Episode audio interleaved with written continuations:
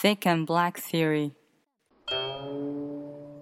Since I learned to read, I wanted to be a hero. I searched in four books and five scripts and got nothing. I looked in hundreds of sorts of literary schools and I still got nothing. But I believed there must be some secret to being a hero. I didn't find out just because I was dumb. I searched so hard for years and didn't care about anything except finding it. Once, when I was thinking about the three kingdoms, I suddenly realized all the heroes in history have nothing more than thick face and black heart. Amongst the heroes during the three kingdoms, the first is Cao Cao. His personality was all black heart. He killed Lü Boshe, killed Kong Rong, killed Yang Xiu, killed Dongchen Fuwan. Then he killed the queen and the prince. He dared to do anything. He even said, I'd rather betray everyone in the world instead of others betraying me. His heart was so black that nobody could ever reach it. That's why he became a hero on top at that time. The second one should be Liu Bei. It was all about thick face and his personality. He depended on Cao Cao, depended on Lü Bu, depended on Liu Biao, depended on Sun Quan, depended on Yuan Shao. He went to so many places, lived in other people's houses, and didn't feel ashamed about it and he liked crying all throughout his life. In the stories of the three kingdoms, it was portrayed so vividly. He cried to everyone when he met problems he couldn't solve. Then the failure became an achievement. So people said, Liu Bei cried his kingdom up. It's also an ability. Cao Cao and he were absolutely on the top of thick and black. They were talking about heroes while boiling wine. One had the most black heart, one had the thickest face, but they both couldn't help it. We can see all the people around them. They all were not thick and black enough. That's why Cao Cao said to Liu Bei, There are only two heroes in the world, me and you. There was another one. Sun Quan. He was the confederate of Liu Bei, and he was one of Liu Bei's relatives. Suddenly, he killed Guan Yu and occupied Jingzhou state. His heart was almost as black as Cao Cao's. They were both top heroes. He told Cao Cao that he was Cao Cao's minister. His face was almost as thick as Liu Bei's. He was neither black as Cao Cao nor thick as Liu Bei but he had the two skills, so he was one of the heroes too. They all couldn't conquer any of the others' kingdoms, even if they tried their best to fight. That's why the country was separated into three parts. After Cao Cao, Liu Bei, and Sun Quan all died one after another, Sima seized the opportunity and rose up. He learned from Cao, Liu, and others and became the most thick and black person. He could tease widows and orphans, as black as Cao Cao. He could take a woman's insult. His face was even thicker than Liu Bei's. When I read the story that Sima Yi was insulted by a woman, I was so surprised. That's why the world was Sima's. The country had to be united by him. It's a case of the present being caused by little things in the past. Zhuge Wuhou was a genius in the country, but when he met Sima Yi, he couldn't deal with him.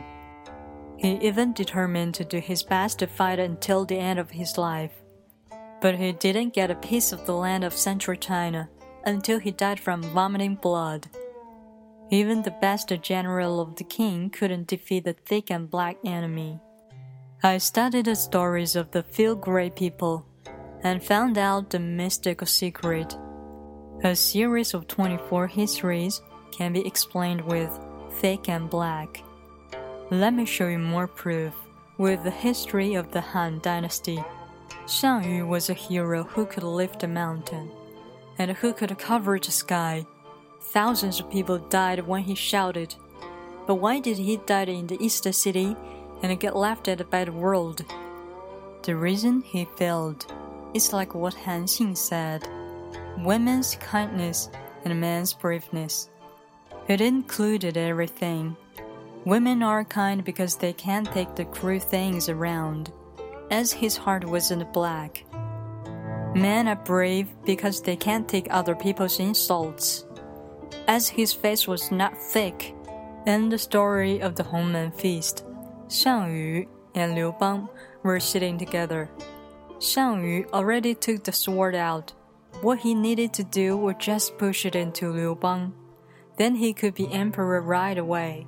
But he hesitated and didn't do anything and allowed Liu Bang to escape. In the story of the failure of Gaixia, if he could go over Wujiang River and did things right from the beginning, he could have been the winner. But he said, 8,000 people of this land went over the river to the west. Nobody came back today, but this land and the people love me and trick me so well. How can I sit here and not feel guilty about it? All these talks were so wrong. He said he couldn't lose his face. He said he was guilty for what he had done. How can heroes be right all the time? How can they say they're guilty? He didn't realize it and said, God wants me to die. It's not because of the war. I'm afraid he should not have blamed God. Let's get deeper into Liu Bang's stories. In history, Xiang Yu asked Han Emperor, The world has been messed with wars and fighting for years, except us. I'd like to challenge and I have a fight with you. Han Emperor smiled. I'd rather fight with intelligence than fight with strength. Do you know why he smiled? When Liu Bang met Li Sheng, Liu had two girls wash his feet. Li Sheng blamed him for disrespecting his elder. Then he fell on his knees and asked for forgiveness. His father was in great danger, but he still wanted to get something from him. Even his own children Xiao Hui and Lu Yuan. When the army of Chu almost caught them, he pushed them off the carriage and then he killed Han Xin and Peng Yue. Put up the gun after all the birds are killed.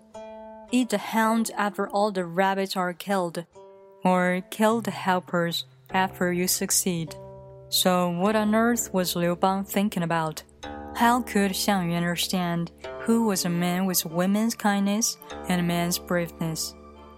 In the history book of Sima, it said Liu Bang had a face of dragon with a long nose. Xiang Yu had a double pupils, but it said nothing about if they have thick face or black heart. It's a pity. Liu Bang's face and heart were different from other people. They can be called the saints from heaven. But his heart was so black like he was born with black nature. Everything he did could never depart from blackness, and his thick face was based on some diploma. His teacher was Zhang Liang, one of the three most talented. Zhang Liang's teacher was the bridge old man. We can easily find the historical documents about them teaching and learning. In the story, that Zhang Liang met an old man on the bridge he was actually teaching him to have a thick face. Su Dongpo commented on this story and showed this clearly too. Zhang Liang was a smart person. After he was given the direction, he understood. That's why the old man expected him as a teacher of the emperor. This kind of teaching cannot be understood by the dumb people. In history, Liang taught a lot of people but nobody really learned except Liu Bang. Liang said Liu Bang was a student from God. We can see that this kind of ability is like for a smart person. The good teachers will be scarce, but it's even harder to find good students. When Han Xin asked to be Qi emperor, Liu Bang almost blew his top, but his teacher Zhang Liang pointed him in the right direction, just as the teachers correcting the students' fault in the schools now. Even a person who was smart like Liu Bang could sometimes make mistakes. We can imagine how deep this study is. Liu Bang was smart and well learned. He broke the five relationship moralities king and the minister, father and son, brothers, husband wife, and friends. He even wiped out all proprieties and humilities so he could root out all the heroes and unite the country for the next 400 years. The system of his family was beginning to fade out. During the time of the Chu Han period, there was someone who had the thickest face but no black heart. He filled it in the end. Who is he? It's Han Xin. He could crawl between someone's leg. His face wasn't thinner than Liu Bang's, but he didn't pay much attention to the black. When he was the Qi emperor, if he listened to Kuai Tong, it would have been awesome, but he was thinking about the Liu Bang's favor for him. He said, Wear his clothes, should think about his worries, eat his food, should get killed for him. Then his head was cut off by Liu Bang.